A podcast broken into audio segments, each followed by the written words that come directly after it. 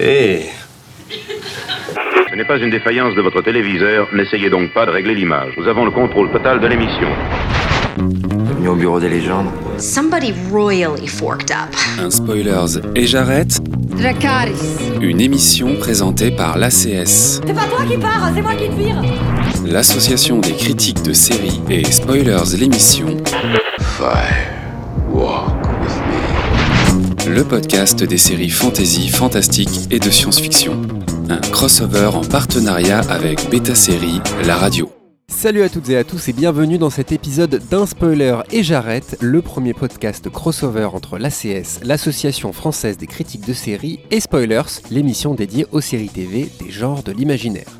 Un podcast en partenariat avec Beta Série. Cette semaine, on remplit le l'auto-bingo de l'épouvante avec du monstre, du fantôme et de la possession. Et oui, car dans ce numéro, nous nous intéresserons aux classiques de la littérature d'épouvante qui ont récemment donné lieu à des adaptations en série de leurs univers terrifiants. Pourquoi ce nouvel attrait pour ces ouvrages Sont-ils adaptés euh, à la lettre ou réinventés Et bien pour répondre à ces questions et bien d'autres, on commencera par parler de Mike Flanagan, devenu incontournable euh, quand on parle de séries d'épouvante avec The Haunting of Hill House, of Bly Manor ou plus récemment de la chute de cette bonne vieille maison Usher. Par la suite, nous ferons entre autres, entre autres pardon, un tour du côté du maître Stephen King bien sûr, avec les séries adaptées de ses ouvrages Castle Rock et The Outsider. Je m'appelle CHP du podcast Spoilers, je suis en compagnie de Salambo Marie, journaliste indépendante spécialisée dans les séries. Tu as travaillé avec euh, voilà, Numérama par exemple, euh, notamment. Exactement, bonsoir. Nous sommes également avec euh, Marine Perrault, journaliste indépendante. Alors là, on est sur euh, Télé Loisirs, CNET euh, et j'en passe. Marine, c'est bien ça? C'est bien ça, bonsoir. Et euh, Briac Picarelec, euh, voilà, le, le spoiler, euh, le spoiler addict, hein, le, le frérot. Comment tu vas, comment tu vas, Briac? Ça va très bien. Voilà, toi, tu, je, je, je me suis jamais posé la question comment te présenter euh, sérieusement. Si tu es universitaire, officiellement, Je suis doctorant et je travaille sur les séries télévisées américaines. j'aurais pas mieux dit.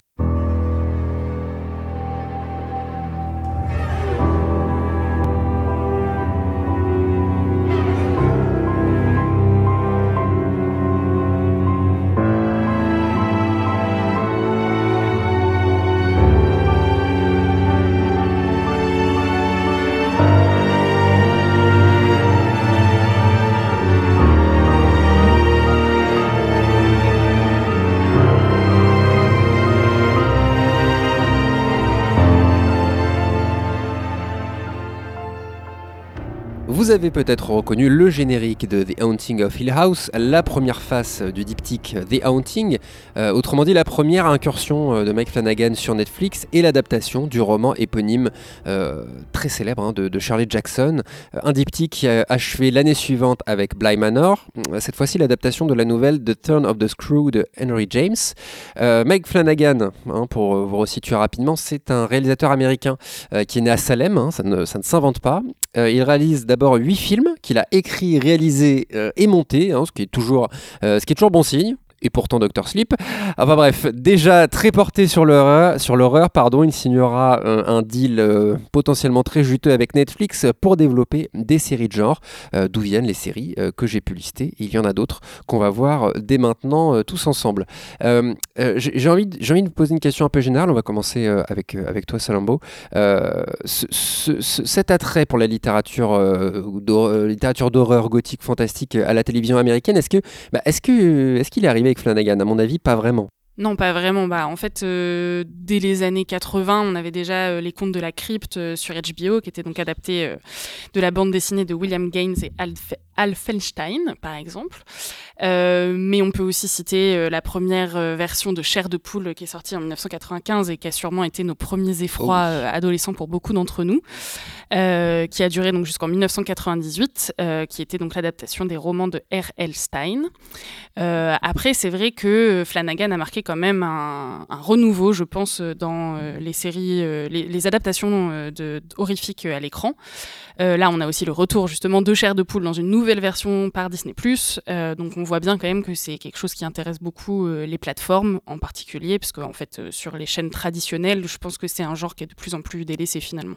C'est vrai effectivement qu'en plus, euh, bah, comme tu l'as dit, euh, les, les, le- le- comment dire, les séries comme le cinéma en fait et tous les médias de l'horreur ont toujours aussi sont toujours tournés vers la littérature et il y a vraiment une circulation des histoires et des formes entre tous ces médias et qui se, se nourrissent les uns des autres. Ce que je trouve intéressant, c'est que là où par exemple dans les exemples que, que tu as cités euh, tout à l'heure, Charles, comme The Outsider, on est dans quelque chose qui est finalement assez classique, que The Outsider, donc adapté de Stephen King, on est très proche des mini-séries Stephen King des années 90. En fait, on en avait nombreuses qui adaptaient un roman sur 6, 7 épisodes. Donc, c'est finalement plutôt proche de ça, comme il n'y a pas eu de deuxième saison. D'un autre côté, assez récemment, on a eu le cabinet de curiosité de Guillermo del Toro, qui là est vraiment un retour en plus aux séries à anthologie par épisode des années 50-60. Donc là, vraiment dans le vraiment classique classique avec des adaptations de nouvelles, une par épisode. Euh, par contre, là, on a quelque chose qui moi me ressemble un, euh, relativement nouveau avec à la fois l'approche de Flanagan, en particulier sur euh, la chute de la maison Usher dont on va parler, mais aussi euh, Castle Rock dans l'adaptation de Stephen King, Oui. qui sont des séries qui vont pas simplement adapter une œuvre en particulier, mais plutôt l'œuvre d'un auteur. En fait, c'est-à-dire que Castle Rock, c'est un ensemble de références à Stephen King avec la construction d'une espèce d'univers général, comme il le fait lui dans ses œuvres, et aussi un certain nombre de références aux adaptations cinématographiques de Stephen King. Usher, c'est l'œuvre de Poe qui est ramenée, mais c'est ça que je trouve intéressant, c'est que là, on n'adapte plus simplement une œuvre, un récit particulier, mais on fait un mélange. Et comment dire, je crois que moi, en tout cas, la, la source d'inspiration, ça me semble être la série Fargo de Noah Hawley, qui faisait justement cette approche-là, mais avec les films des frères Cohen, et qui adaptait pas juste Fargo, mais qui mêlait différents films, des idées, des structures de différents films des frères Cohen au sein de L'esthétique aussi. l'esthétique également au sein d'un d'un récit. Donc on adaptait l'œuvre, on revisitait l'œuvre d'une certaine manière, et c'est un peu ce qui apparaît là avec ces deux séries. Et je me demande si ça va aussi continuer à se développer. Mais en tout cas, c'est cette tendance qui se dégage et qui est intéressante, je crois. Est-ce que dans l'idée, on peut citer Lovecraft Country également ou c'est un peu la même idée? C'est-à-dire que c'était pas quelque chose de concrètement euh, Lovecraftien, c'est pas les montagnes hallucinées, mais euh, ne serait-ce que le, le titre assumé d'entrée. euh, C'est vrai, mais c'est adapté d'un roman justement qui faisait ce. Alors j'ai oublié le nom de l'auteur de Lovecraft Country, mais qui, a- qui, qui avait fait ces mélanges-là déjà. Et finalement, il y avait assez peu euh, d'adaptation en soi de Lovecraft. Il y avait des idées, euh, des créatures, mais c'était pas vraiment comme ça peut l'être chez Usher ou Castle Rock par exemple. D'accord. Marine? Oui, moi j'ai ajouté que euh, en fait il y a aussi un, un rapport euh, auteur à format qui est que par exemple euh, plus l'auteur est prolifique dans le genre, plus il se prête très bien au format de série.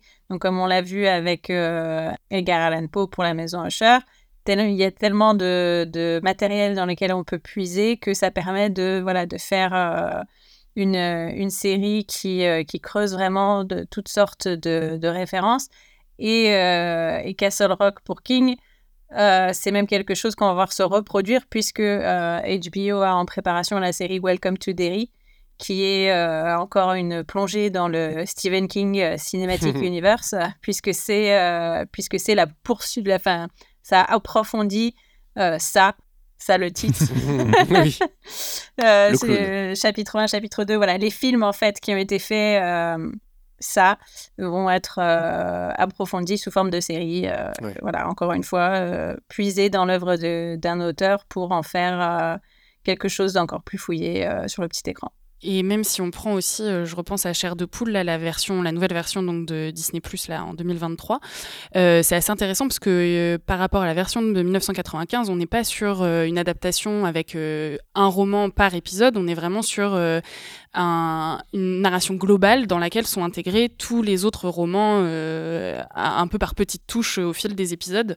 Et je trouve ça assez intéressant que ça s'inscrive aussi dans euh, effectivement cette lignée en fait de Flanagan aussi euh, qui a fait aussi la chute de la maison Usher euh, dans le dans le même esprit avec Poe effectivement cette année en fait. Et justement, est-ce que, est que vous diriez que, que le, format anthologique euh, se prête plus justement pour mettre en scène euh, ces œuvres horrifiques Ce qui est intéressant, je pense, c'est de revenir aussi. Je crois que l'évolution de l'horreur dans les séries, enfin, la manière dont elle est traitée coïncide aussi avec l'évolution narrative des séries télévisées, qui, pour le faire de manière très très grossière, euh, est marquée par une domination du feuilletonnant euh, à partir de la, des années 80 puis des années 90, c'est une montée du feuilletonnant, on va dire, tel qu'il est maintenant. Donc le feuilletonnant, l'idée d'un récit qui se regarde, il faut voir les épisodes dans l'ordre et les- des, des arcs narratifs qui se suivent.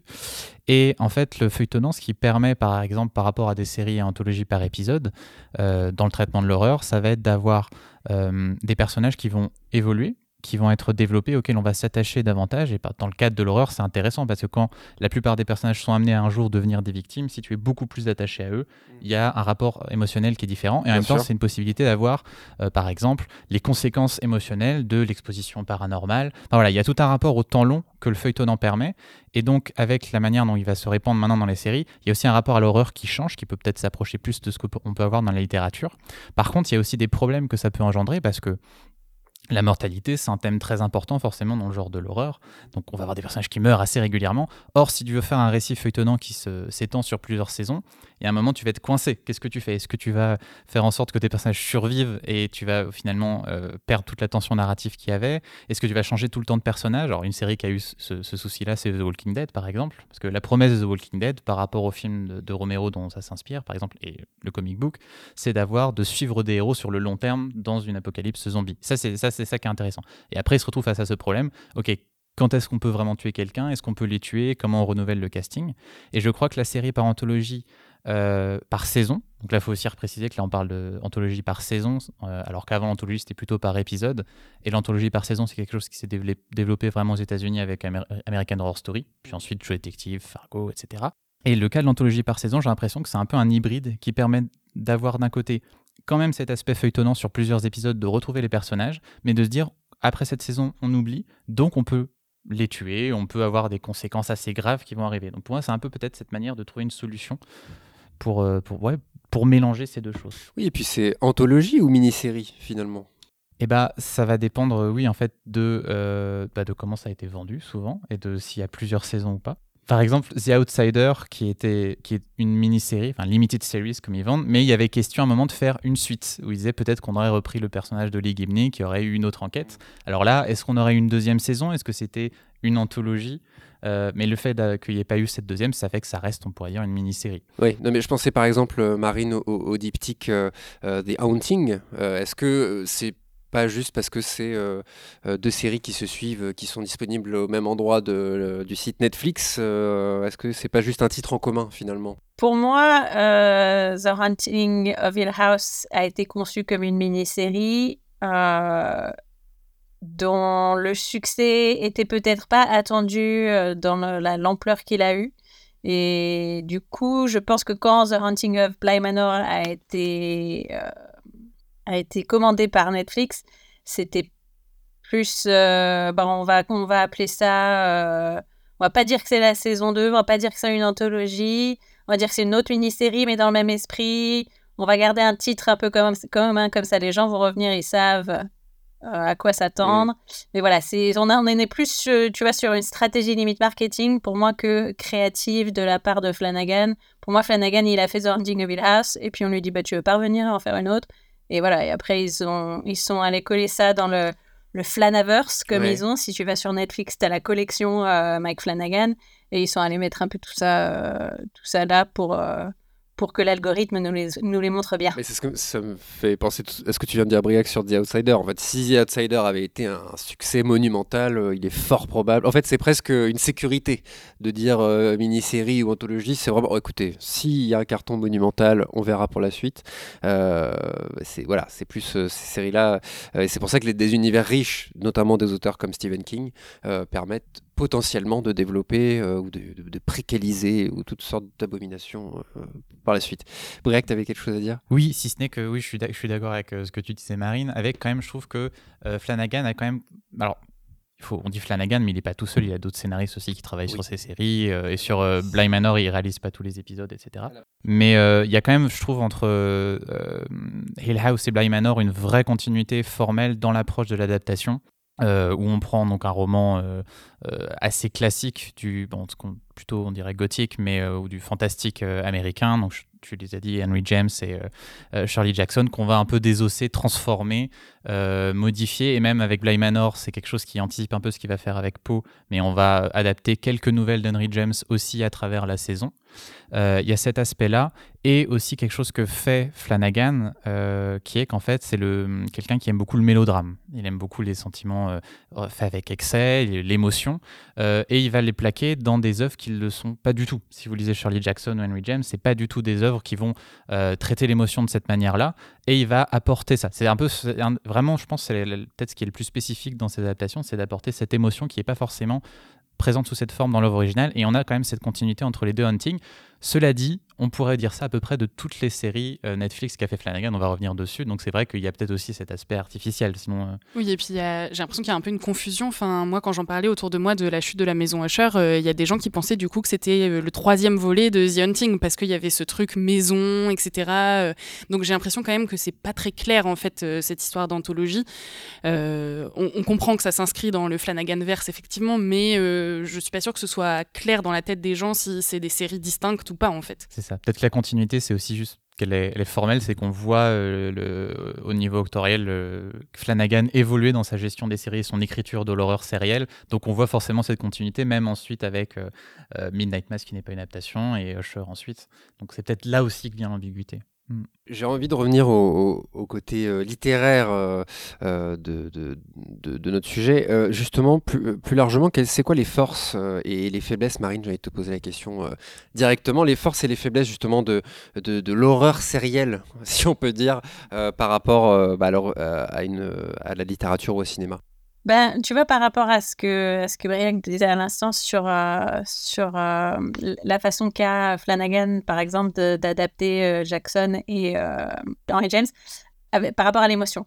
c'est ça que je trouve intéressant, moi, dans l'adaptation de l'horreur à la télévision, particulièrement dans les séries, c'est que les séries permettent de creuser des personnages comme le cinéma, il n'a pas toujours le temps de faire dans les films d'horreur en particulier. Pour moi, le genre de l'horreur dans les séries, il est particulièrement efficace quand euh, l'auteur, en, l'occurrence Mike Flanagan, élève l'horreur au rang d'art et en fait quelque chose qui n'est pas juste là pour faire peur, qui n'est pas juste là pour choquer, qui n'est pas juste là pour euh, nous faire trembler dans nos canapés. Euh, on est vraiment sur quelque chose qui est utilisé, un genre qui est utilisé pour parler de choses bien plus profondes et euh, en particulier chez Flanagan, il y a toujours une vraie réflexion sur la mort, par exemple. C'est un sujet qui l'obsède.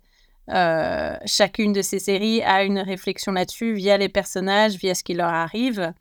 Et la terreur, elle est jamais. Enfin, bien sûr, il y a des jumpscares, des choses comme ça chez Flanagan, mais elle est jamais vraiment euh, visuelle. Elle est aussi très souvent dans ce que vivent les personnages émotionnellement.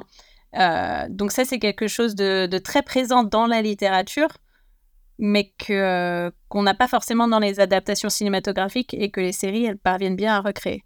Oui, dans ce que tu racontes, euh, quand tu parles de, tout ça, je peux pas m'empêcher de penser à, quelqu'un comme Ari Aster, qui justement au cinéma a voulu euh, bah, accentuer plus, euh, loin des jumpscares justement, même lui a apporté un vent de fraîcheur un petit peu avec du hérédité, qui moi-même a laissé dans un état catastrophique, ou même Midsommar, voilà, est-ce que c'est pas presque une nouvelle génération quelque part qui, qui essaie de, des nouvelles choses loin du, de l'horreur popcorn, et peut-être que c'est l'origine aussi littéraire dans le cas de Flanagan qui lui permet d'avoir une base et d'y apposer euh, bah, un univers qui lui est plus personnel euh, je sais pas, c'est une idée que je, lance à l'instant.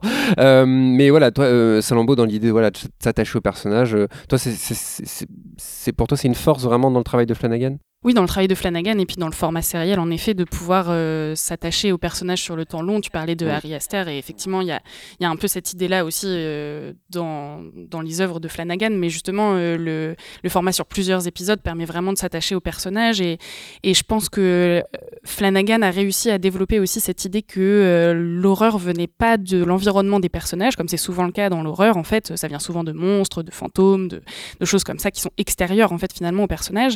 Avec Flanagan, en fait, l'horreur, elle est, elle est dans les personnages directement. Elle est dans ce qu'ils vivent, dans leur traumatisme, dans leur, euh, dans leurs failles, dans leurs vices, euh, voilà, dans, dans, tout ce qui peut être compliqué chez ces personnages. Et moi, c'est ça que je trouve le plus intéressant chez Flanagan, en fait. C'est que non seulement il y a de l'émotion, mais en plus, cette émotion, elle est renforcée par le fait que l'horreur vient de là. Donc, en fait, c'est encore plus dérangeant, finalement, quelque part, parce que cette horreur, elle vient de nous, de, de ce qu'on vit, en fait. Enfin, ça résonne quand même assez fortement, je pense, euh, avec des expériences qu'on peut tous et toutes vivre au quotidien en fait. Et alors je suis complètement d'accord avec ce, que, ce que vous avez dit pour le, rapport au, temps long et ce que ça permet au niveau de l'émotion. Enfin, pour moi, c'est effectivement ce que ça apporte principalement. et mais pour le faire d'une manière un peu simpliste, je pense qu'on pourrait dire aussi, c'est que d'une certaine manière, il y a ce rapport au récit long qui va donc le rapprocher, comme tu as dit, de la, littérature et des, romans euh, fantastiques. Et en même temps, la série, elle a aussi un, avantage, c'est que c'est un format, une forme audiovisuelle. Donc, elle peut aussi s'approprier euh, des techniques stylistiques du cinéma d'horreur pour représenter l'horreur. Et donc, elle peut faire un peu cette synthèse entre les deux, un petit peu médias les médias euh, de l'horreur. Et elle, fait ce mélange qui est un peu être intéressant. Mais en même temps, ça crée aussi d'autres soucis qui sont par exemple, je pense au jumpscare, qui peut fonctionner si on l'utilise euh, trois ou quatre fois dans un film. Mais la question se pose ensuite quand on le fait sur une série sur plusieurs heures, comment, comment utiliser cette technique-là, à partir de quel moment elle, perd de sa puissance. Donc ça amène tout un autre euh, ensemble de problématiques aussi, ce, mélange un peu des On est dans le formel du coup, forcément. Mais justement, le, le euh, ces fameux fantômes cachés par exemple dans Haunting of Hill House, tu vois, est-ce que c'est est -ce c'est vraiment des jumpscares ou est-ce que c'est c'est un jumpscare pour celui qui voudra bien le, remarquer dans le décor. c'est bah, pas forcément un jumpscare, mais c'est une idée assez géniale. Ça pas comme un jumpscare, mais je peux vous assurer, si vous n'avez pas vu la série, que quand vous tournez, vous décalez les yeux de quelques centimètres et que là vous vous rendez compte qu'il y a parfois trois, pas moins de trois fantômes, rendez-vous compte, qui vous regardez depuis le début, euh, ça, fait, euh, ça fait bien flipper. Et puis c'est peut-être de là aussi que, que vient le succès de la série. C'est ça, puis en plus, c'est même, ça montre, c'est une idée qui montre que, en tout cas sur Hill House, euh, Flanagan avait même euh, complètement pensé le rapport à l'horreur en fonction euh, de la plateforme sur laquelle elle allait être reçue, parce que Netflix, tu peux poser l'épisode quand tu veux, aller regarder, ralentir, aller chercher des choses, donc de cacher ces éléments qui peuvent te faire peur, c'est vraiment savoir que tu as un public qui est capable de manipuler la matière de la série un peu à sa guise quand il veut, et d'utiliser ça pour créer, comme tu as dit, tu crées un jumpscare, mais tu sais pas quand il va avoir lieu pour le public. Ouais, c'est ça et pour qui effectivement et euh, ça me fait penser aussi c'est il sait que c'est des séries qui vont vivre au-delà de la plateforme sur du YouTube du TikTok. Avez-vous remarqué ces détails le theory craft euh, comme euh, comme on l'appelle? Justement je trouve aussi que Flanagan justement a, su tirer parti aussi de cet aspect formel parce qu'effectivement bon il y a les fantômes cachés etc mais dans The Hunting of Hill House par exemple je me souviens de l'épisode je crois que c'est l'épisode 6 qui est un plan séquence un, immense plan séquence en fait tout l'épisode est un plan séquence et du coup, ça renouvelle aussi, je trouve, cette, cette horreur, parce qu'en fait, ça ne s'arrête jamais. Donc, euh, on, on, est terrifié de voir l'horreur arriver euh, de chaque recoin encore plus, parce que euh, le plan n'en finit plus de tourner et de, et de nous faire peur, en fait. Donc, je trouve que il a vraiment, il a vraiment bien utilisé, en fait, aussi des, des, spécificités formelles qu'on pouvait voir au cinéma pour pouvoir justement pas utiliser tout le temps des jumpscares et essayer de renouveler un peu tout ça. Mais alors, justement, on est quand même très dithyrambique Hein, sur, le, sur le mic depuis le début de cet épisode. Euh, il y, euh, y, a quand même une série, malgré tout, euh, qui a. Alors, je ne bah, sais pas si on peut parler d'échec vraiment, mais en tout cas, c'est la seule qui a été annulée au bout d'une saison alors qu'elle devait en compter deux. C'est Minette Club, que, que, vous avez vu, que vous avez aimé déjà Ou est-ce que vous comprenez complètement, Marine, par exemple? Est-ce que tu, tu comprends complètement ce, cette, cette, cet arrêt? Je n'ose pas dire échec, vous voyez, je le dis vraiment du bout des lèvres parce que la saison 1 reste, reste très sympa, mais Qu'est-ce que tu en as pensé? Oui, voilà, je pense qu'elle est, elle est sympa. Euh, on l'aime bien, la, la saison de, de, Midnight Club, mais bon, non, elle, elle est bien, mais euh, c'est pas sa plus réussie, très nettement, euh, de, de, tout ce qu'il a fait euh, sur Netflix, de toutes ses séries. C'est, elle est, pour moi, en tout cas, elle est en bas du classement. Elle, elle, est sympa, mais elle a ce point commun avec Shore de Poule, en fait, qui est. c'est des séries dont chaque épisode quasiment est en fait une, histoire euh, dans l'histoire. Euh, donc ça, mélange ce côté feuilletonnant avec un côté anthologique comme on en a parlé euh, avant. Et en fait, je pense que si ça, ça colle bien au, format des romans qui sont adaptés, que ce soit les chairs de poule ou les, la saga Midnight Club dont j'ai oublié le nom l'auteur, je pense que c'est peut-être pas ce dont le public est le plus friand parce que justement, tu n'as pas le même investissement au niveau des personnages, pas le même investissement au, niveau de l'histoire, parce qu'elle est le fil conducteur global est souvent noyé par les, les mini-histoires racontées, et que du coup, je pense que ça peut perdre le public, parce qu'il suffit qu'il y ait un épisode ou deux qui t'ennuie pour qu'après, euh, tu sois moins investi dans, dans le, la saison dans son ensemble. Euh, c'est c'est pour ça que pour moi, je suis pas convaincue que Cher de Poule ait une saison 2. Aïe, aïe, aïe. Ça, C'est c'est dit. Moi, j'aimerais bien. Toi, t'aimerais bien? Bah oui. Alors moi, The Midnight Club, euh, je suis comme toi. Moi, je la mettrais en vraiment tout en bas du classement euh, des séries de Flanagan. Clairement, enfin pour moi, c'est c'est une série qui est un peu bancale. euh, on sait pas trop. Il a essayé de faire une série ado. Alors du coup, ça c'est à moitié à hauteur à hauteur d'ado, mais en même temps, euh, il y a quand même du Flanagan. Donc euh, il y a des thématiques très deep euh, qui sont abordées.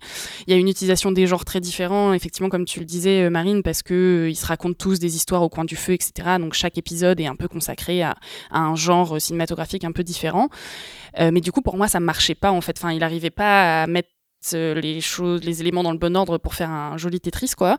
Et je trouve que, à la limite, Chair de poule, pour moi, c'est un peu euh, The Midnight Club euh, réussi, quoi. En fait, euh, c'est une, euh, série ado horrifique euh, où les histoires euh, indépendantes sont très bien intégrées dans une histoire globale. Euh, on s'attache aux personnages, euh, même si c'était le cas aussi dans The Midnight Club. Mais je trouve que, pour moi, euh, Chair de poule a vraiment bien réussi son, son pari, alors que pour pourtant, c'était sur Disney+. Hein. Moi, j'avoue, je j'aurais pas du tout parié sur cette adaptation. Je pensais que ce serait vraiment atroce. Et finalement, ils ont vraiment bien géré le truc et ils ont même aussi, enfin là où pour moi Midnight Club pêchait un peu, c'est justement dans le côté adaptation parce que on retrouvait pas vraiment ce qu'il y avait euh, chez l'auteur original. Je me souviens plus non plus du nom. Euh, mais là, par exemple, Chair de poule, bah, il faut monter un peu en tension autour de d'éléments un peu euh, un peu cultes comme le pantin Slappy qui faisait très très peur dans dans certains romans Horrible. horrible le pantin. Et donc là, ils font justement monter la tension. On sent qu'il va pas tarder à arriver. euh, là, dans les derniers épisodes justement qui ont été diffusés, il est enfin arrivé. Et euh, ils ont bien justement dosé cette, euh, cette adaptation et cette, euh, cette reprise des éléments euh, de l'œuvre originale en fait. Donc euh, pour le coup, moi j'espère que, que Chair de Poule aura une saison 2 et je n'espérais pas que The Midnight Club ait une saison 2. Mais bon, euh, il n'y en a pas eu de toute façon, donc c'est très bien. Pour l'instant, on sait pas sur la saison 2 de Chair de Poule, c'est ça? Alors, euh, si Ne s'est pas prononcé sur Chair de Poule précisément, ils ont quand même annoncé en fait une volonté de freiner la production de séries. Ils en ont abandonné plusieurs. Avait le, Nautilus euh, adapté de Jules Verne qui euh, passé à la trappe a été repris par AMC. Donc en fait, le, ce qui, l'épée de Damoclès qui pend euh, au-dessus de Chair de Poule, c'est pas tellement euh, est-ce que ça va marcher, est-ce que ça va pas marcher. Enfin, euh, ça va certainement jouer, mais c'est surtout euh, est-ce que Disney a envie de, de- de- d'aligner l'argent ou Oui. pas. Euh, et, et en ce moment, ils, ils commencent un petit peu à se dire, euh, à changer un peu leur stratégie là-dessus. Donc c'est ça en fait qui pourrait, euh, qui pourrait jouer sur le- un renouvellement ou non de Chair de Poule. Le suspense euh, reste entier. Euh, j'ai envie qu'on parle maintenant d'une série qui, euh, pour beaucoup... Alors, comment est-ce que j'ai découvert cette série? Je vais vous faire une confidence. Je ne savais même pas que c'était une série de Flanagan, puisque je ne savais même pas que cette série existait. C'était Briac, on sortait d'un épisode, d'un enregistrement, de un live de spoilers. Et Briac, euh, je lui dis, voilà, je sais pas quoi regarder. Euh, euh, T'as regardé Midnight Club? Il me fait, non. Regarde Midnight- Mass. Regarde Midnight Mass. Qu'est-ce que c'est que ça? Et euh, bah voilà, je vous l'avoue, hein, ça m'était complètement euh, euh, passé, passé au-dessus. Et tu te souviens je me de- souviens de- de cette et anecdote. c'était euh, et effectivement bah c'est- vraiment très bien. Alors le ce qui me concerne c'est toujours très bon signe quand je commence le premier épisode que là sur ma tablette je vois le premier jumpscare je fais allez rideau ce sera pas pour ce soir parce que je suis pas prêt et le côté bah, finalement le côté horrifique m'a vraiment plu. Euh, toi entends voilà Mi- Minette Pour ceux qui auraient peut-être pas forcément tenté parce que c'est le côté c'est la seule série de, de, Flanagan qui n'est pas une adaptation. Alors est-ce que ça est-ce que c'est un avantage? Est-ce que c'est un, un inconvénient? Qu'est-ce que Moi, personnellement, c'est ma préférée de Flanagan. Euh, je trouvais que c'était la mieux tenue euh, sur tous les plans, euh, narrativement, stylistiquement. Bon, par, par exemple, pas forcément me faire des amis, mais j'aime bien Flanagan, mais je trouve pas que ce soit un très grand metteur en scène. Enfin, j'ai des réserves sur son approche de la mise en scène, et puis des trucs peut-être plus superficiels, mais je déteste l'étalonnage de la plupart de ses séries. Mais je trouve que sur Midnight Mass, par contre, là, j'avais beaucoup moins de réserves, c'était très efficace dans la gestion des scènes d'horreur comme des scènes plus intimes. Euh, et j'ai trouvé qu'il était aussi plus radical. Alors la série, on lui a reproché des scènes de, il y a des scènes de, monologues, enfin en tout cas de très très longs dialogues par moment qui exposent un peu les thèmes, euh, thèmes de la série. Mais je trouve justement, j'ai bien aimé cette radicalité là. Genre il s'est vraiment dit, je m'en fiche, ça durera le temps que ça doit durer. Si ça devient théâtral, ça devient théâtral. Et euh, pour toutes ces raisons-là, ouais, je pense que celle qui m'a le plus plu, qui m'a le plus touché, et aussi qui a le plus justifié. Euh, disons que Flanagan, avec son truc de faire presque une série par an, maintenant une série d'horreur, euh, c'est presque comme s'il faisait des longs, des longs métrages, mais très longs.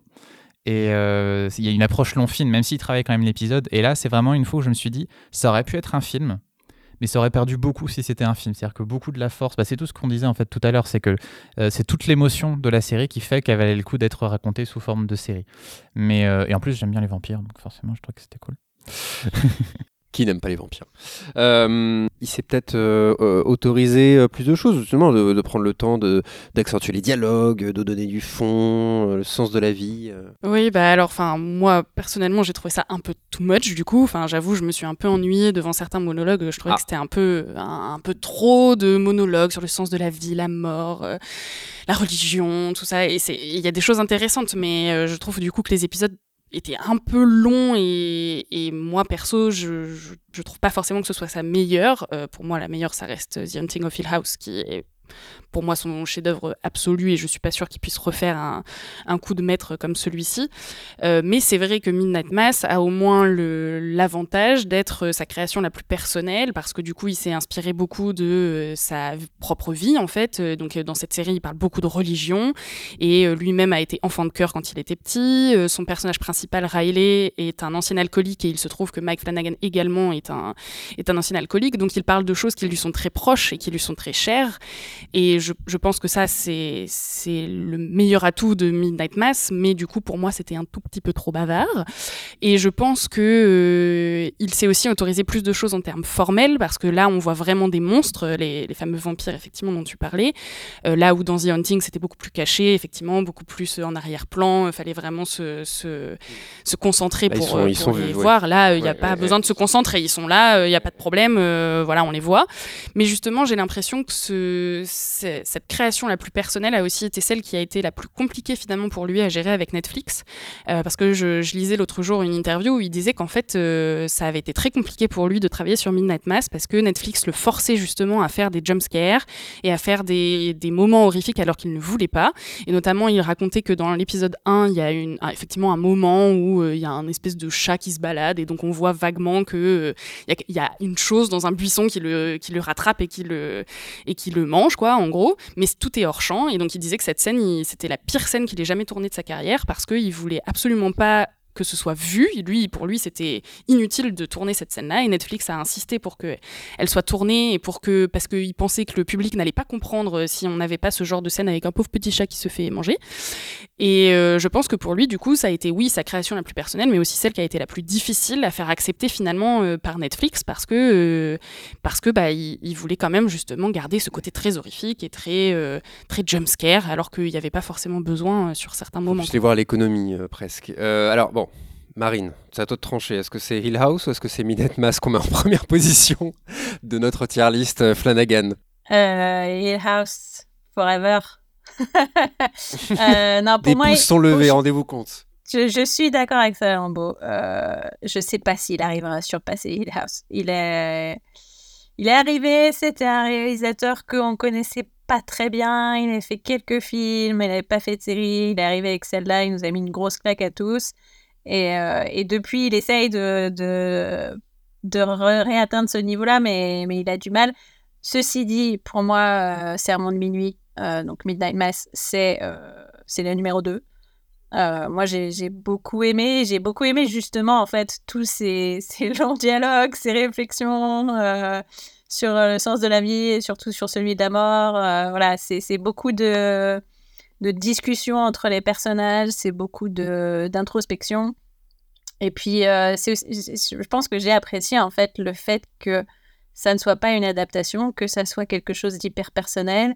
Euh, je ne sais pas si vous savez, mais le, je crois que c'est son premier film, ou l'un des premiers films de Flanagan qui s'appelle Hush, euh, qu'il a coécrit avec sa femme Katie Siegel, qui est dans la plupart de ses séries à un moment dans le film, on voit un livre sur une étagère qui s'appelle Midnight Mass.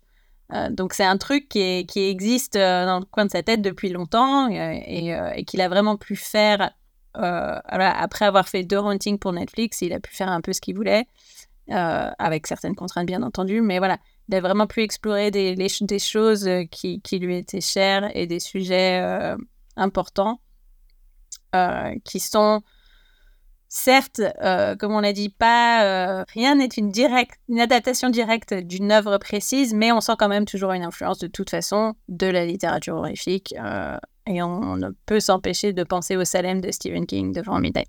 Très bien, merci, merci d'avoir tranché, ma- Marine. Je pense qu'on y voit un peu plus clair maintenant. Je vous propose qu'on passe, bah, qu'on se concentre sur bah, peut-être celle dont on a le moins parlé de toutes ces séries euh, pour l'instant.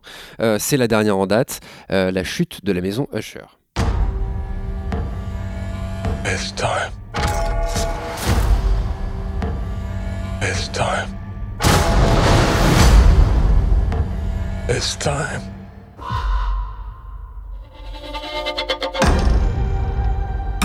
Your Honor, no matter how much evidence stacked against them, the Usher crime family stands stronger and darker than ever before. anyone comes after us, we will exhaust our arsenal until the threat's neutralized. By neutralized, you mean sued into oblivion on the streets? Neutralized. Like dead.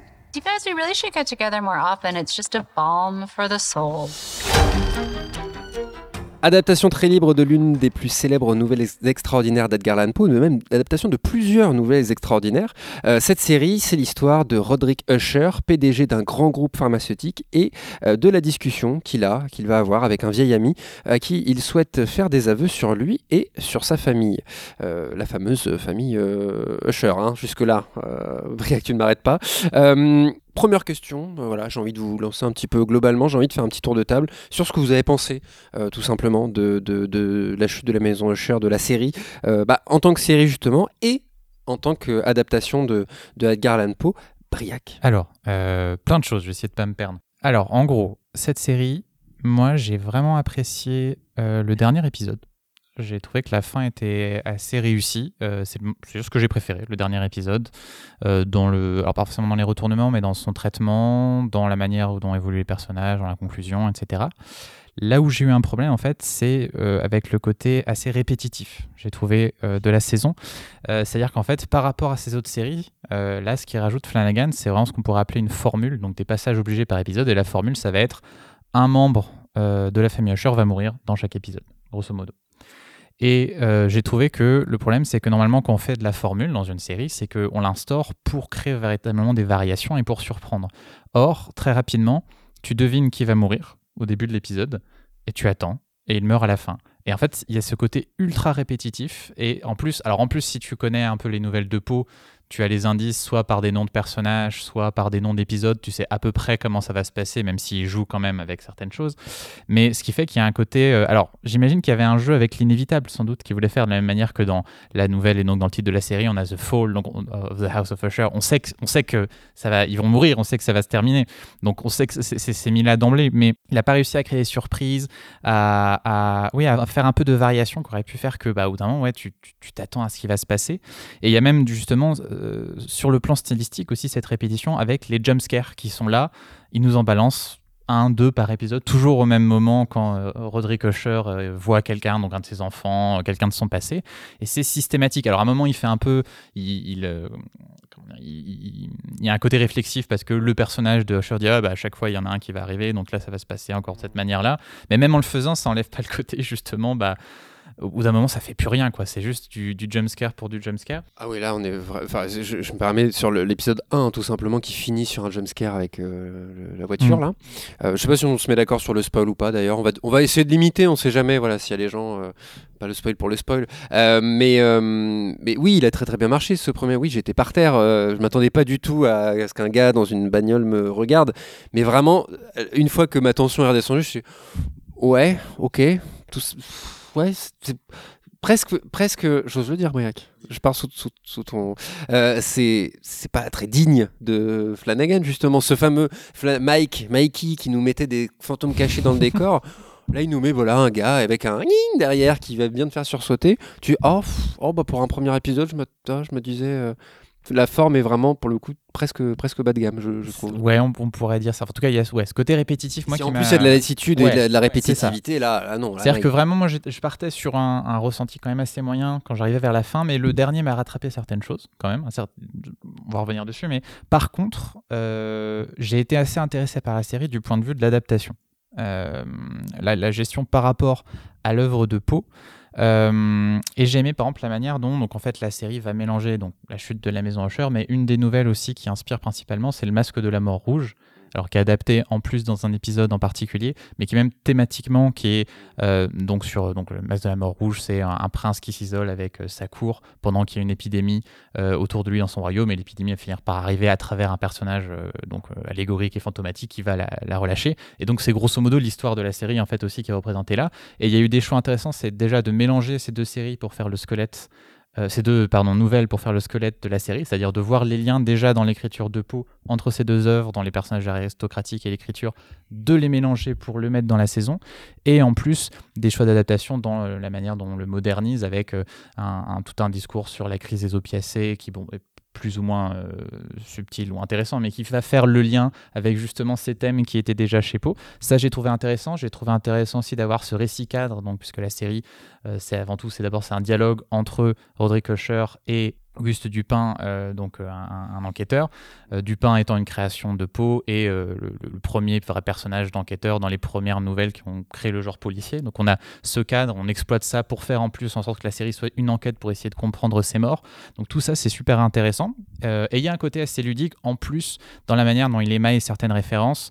Parfois donc je lis dans les noms de personnages, le mari d'un personnage s'appelle Bill Wilson, c'est William Wilson qui est une nouvelle de Poe et euh, ils jouent même avec voilà des détails dans leur mise à mort qui vont pas être exactement comme dans la nouvelle, mais qui il va il- justement si tu as lu la nouvelle, il va te faire une surprise, il va l'exploiter. Donc il y a des moments c'est intéressant.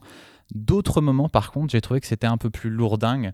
Euh, par exemple, il y a un personnage qui s'appelle Toby. euh, c'est un des assistants de bah, celle qui est jouée par la femme de Flanagan, dont j'ai oublié le nom. Camille, je crois, dans la série. Camille, c'est ça.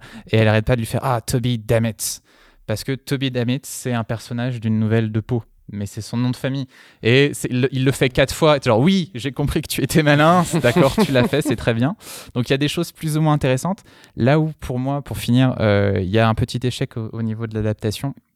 C'est au niveau stylistique parce qu'en fait en adaptant Poe, euh, t'adaptes aussi donc des euh, comment dire une des personnes qui est connue comme un grand auteur du romantisme noir et donc il y avait aussi un défi de réussir à transcrire ça visuellement en le faisant passer au 21e siècle et le traitement là qui bon bah ressemble principalement on est dans des bureaux c'est des bureaux de succession il y a succession qui est clairement une référence même dans, la musique dans le premier épisode qui revient. Euh, j'ai pas pas trouvé qu'il a réussi à trouver une approche du romantique euh, du romantisme qui qui, qui, qui, s'accorde avec bah, justement un décor moderne. Euh, pour moi c'est ça. Il y a un problème esthétique. Il a pas pas réussi à trouver son angle comment faire du gothique avec des immeubles comment faire du gothique avec des smartphones un truc moderne. Pour moi ça échoue. Et d'ailleurs les moments que j'ai trouvé le plus réussi c'est quand il revient à un traitement plus classique. Par exemple dans euh, je sais plus si c'est le dernier ou l'avant-dernier où euh, il adapte le corbeau et on arrive dans la, la maison de Usher son manoir où là on est vraiment dans une représentation très classique et c'est ces moments là qui marchaient le plus pour moi. Donc d'une certaine manière il y avait cet échec là un petit peu esthétique pour moi dans la série Bah, esthétique et puis euh, dans, le, dans les adaptations, effectivement, je suis d'accord avec toi que moi j'ai trouvé ça trop lourdingue en fait, euh, trop de références à la seconde pour dire que ah oui, regardez, j'ai lu tout Poe, c'est vraiment génial. Bon, euh, c'est super, mais en fait, pour moi, ça fait pas une narration de faire ça.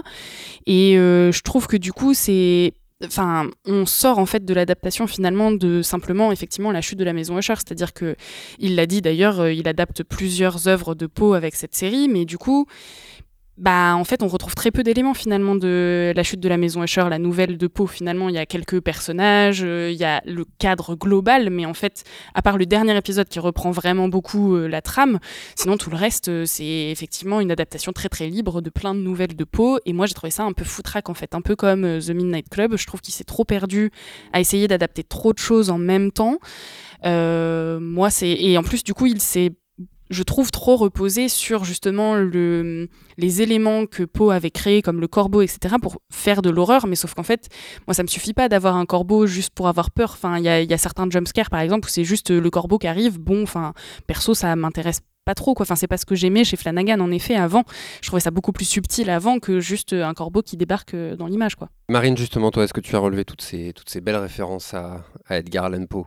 Eh ben moi, euh, ma culture euh, relative à Edgar Allan Poe ne va pas plus loin que le corbeau, justement. Donc euh, quand j'ai vu le corbeau, j'ai compris, et le reste, ça m'est complètement passé au-dessus. et je pense en fait que c'est à la fois un- une bonne chose et un handicap. Dans la mesure où moi, en regardant la série, en ne connaissant pas grand-chose à Poe, il y a plein de choses du coup que je n'ai pas relevées, qui, si j'avais les refs, j'aurais peut-être dit ah pas con, et en fait, bah, du coup, ça m'a complètement, je suis passée à côté. Euh, mais d'un autre côté, bah heureusement qu'on peut regarder la série sans connaître Poe du bout des doigts, sinon ça serait vraiment compliqué. Mais du coup, voilà, je suis d'accord avec ça en haut. Il y a ce côté foutraque où euh, tu, tu sens, en fait, même quand tu connais pas Poe, tu, tu sens qu'il essaye de parler de plein de choses, de mélanger plein de choses. Et c'est pour ça que moi, justement, par exemple, le, tout ce qui était discours, euh, enfin, le, le, le- et, et pas, et comme, comme l'a dit Briette, pour le coup, moi, pas subtil du tout, mais tout ce qui a trait à l'industrie pharmaceutique, euh, à un moment, ça se m'a parlé intelligence artificielle, enfin, ça te balance des concepts à tout va. Euh, je me suis dit, qu'est-ce qu'il Mm. qu'est-ce qu'il a, la Flanagan? C'est sa dernière série Netflix. Il s'est dit, il faut que je parle d'un max de trucs euh, avant qu'on coupe la parole. Je ne sais pas. Enfin, C'était très étrange. Euh, et du coup, pour moi, euh, c'est une série sympa. J'ai regardé, j'ai- apprécié. Euh, je me suis pas spécialement ennuyée. Mais par contre, euh, elle manque cruellement d'émotion. Ah oui, c'est ça, quoi. comme mentionné, comme mentionné par Briac aussi, le cette espèce de succession croisée avec Edgar Allan Poe, avec des personnages qui sont tous des crevards. En plus, on sait qu'ils vont mourir, on ne s'attache à personne, on s'en fout.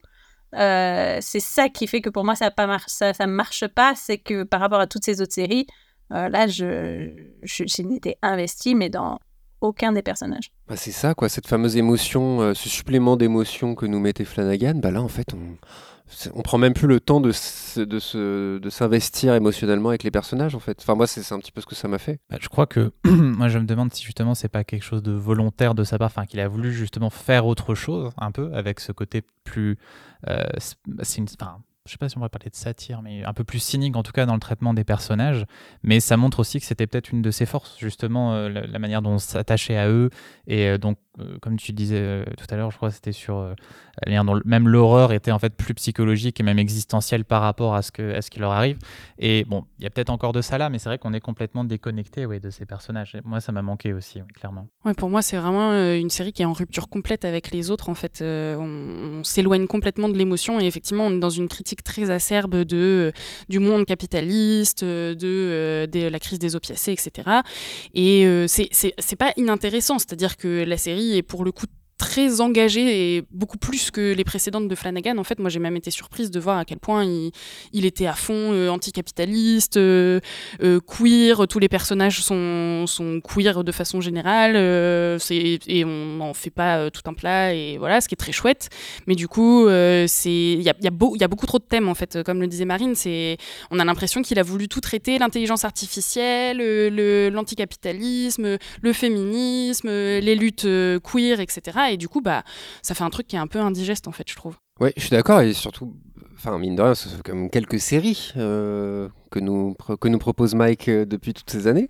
Euh, qu'est-ce que c'est quoi la suite, à votre avis là? Qu'est-ce que, Est-ce que déjà on a des infos sur ce qu'il a prévu euh, Marine, j'ai envie de te demander, est-ce que toi, es, déjà, est-ce que tu as des, des, des infos à nous donner là-dessus, euh, concrètes euh? Euh, alors, alors, je suis pas allée fouiller dans le détail, mais en tout cas, de, de ce que je sais, c'est que euh, son deal avec Netflix est terminé. Donc là, Mike Flanagan lâche de la maison Usher. C'est sa dernière série pour Netflix, pour, en tout cas pour le moment. Maintenant, il passe chez euh, Amazon.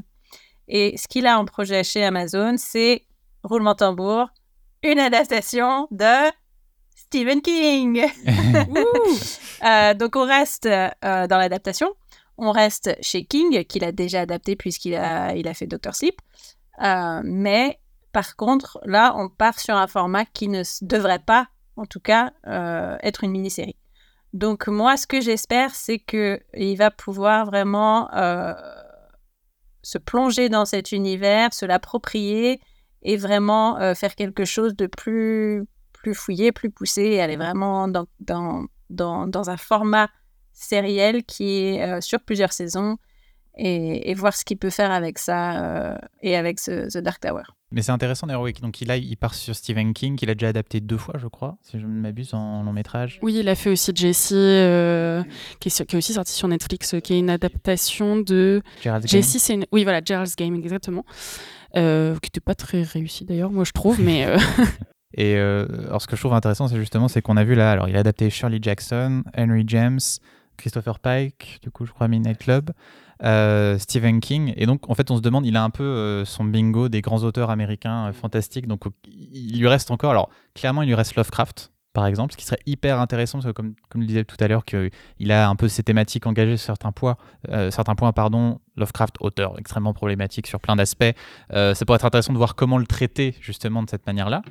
Et il reste aussi, alors peut-être moins euh, connu que cela, mais Hawthorne aussi, donc l'auteur de La Lettre écarlate, qui est aussi un grand, un grand auteur du fantastique et qui en plus, un fantastique américain, qui en plus dans des thèmes de famille, de, de foi, euh, qui me semble s'accorder très bien avec euh, l'écriture de Flanagan. Donc ce sera intéressant de le voir aussi explorer l'œuvre d'Hawthorne avec La lettre écarlate, La maison en sept pignons et ses, nouvelles.